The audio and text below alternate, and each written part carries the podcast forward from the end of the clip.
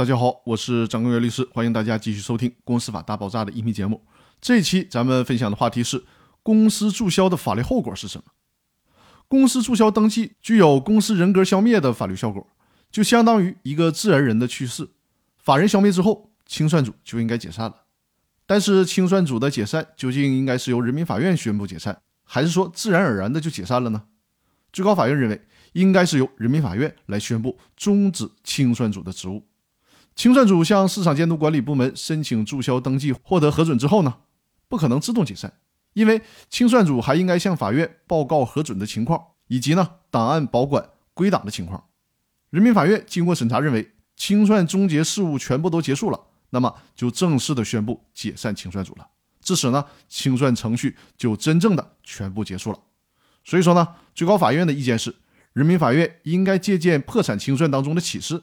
在公司注销登记获得核准之后，由人民法院宣布清算组终止执行清算职务。